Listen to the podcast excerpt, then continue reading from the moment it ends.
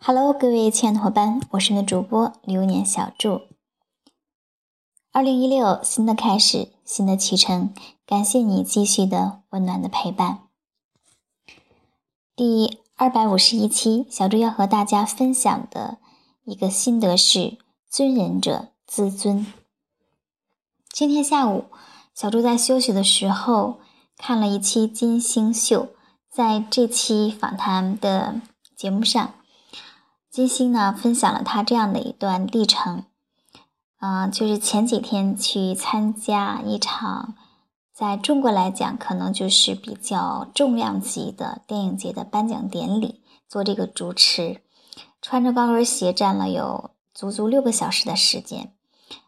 啊，他这样形容这样的一个颁奖典礼，本来是应该大家很优雅的坐在那里去倾听，去鼓励对方。但事实上，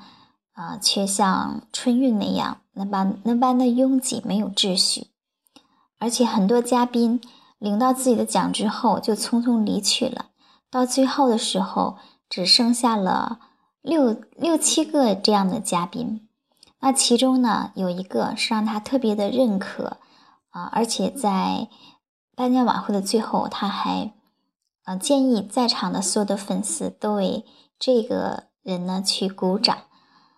嗯，因为这个人呢，他在整个的六个小时的颁奖典礼的过程当中，始终没有离开过自己的座位，嗯，一直是很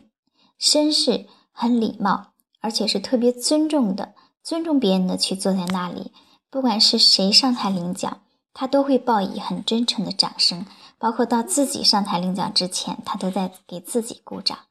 那领完奖之后，他也没有像之前的嘉宾领完奖就一头走走掉，而是仍然坐在那里。只是说，因为他自己的腰不太好啊，在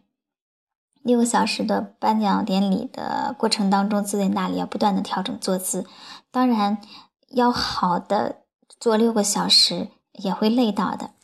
那这个人是谁呢？就是霍建华。看到这段。视频之后，我也想到了这几天我们的一个经历啊。从十三号开始，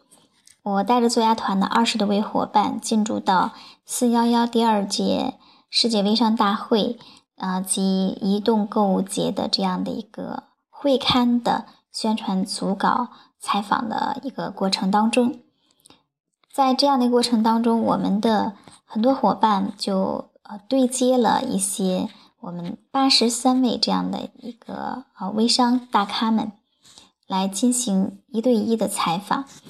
那当然，在这样的一个过程当中呢，很多人由于呃工作很忙，就不能够去接受我们这样的一个采访。这个我们都非常的啊理解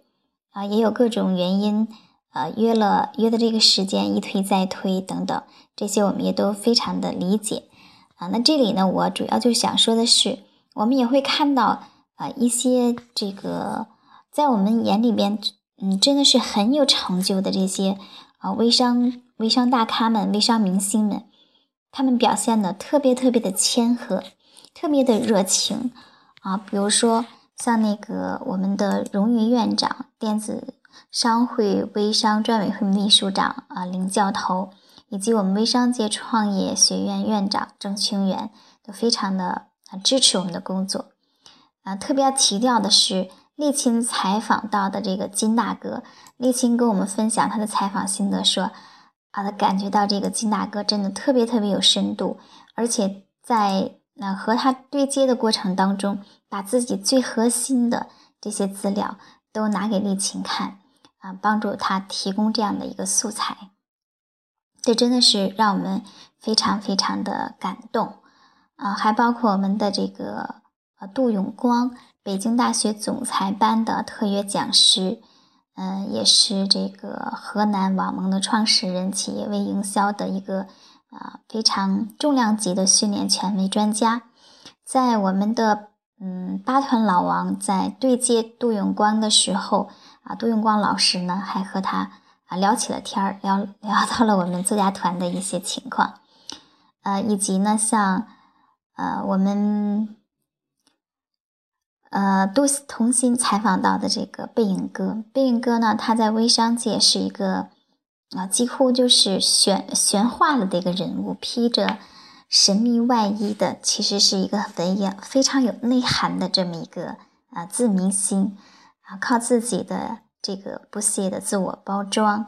啊，走出了一条成功的自己的这样的一个道路。那以及我们万人迷的。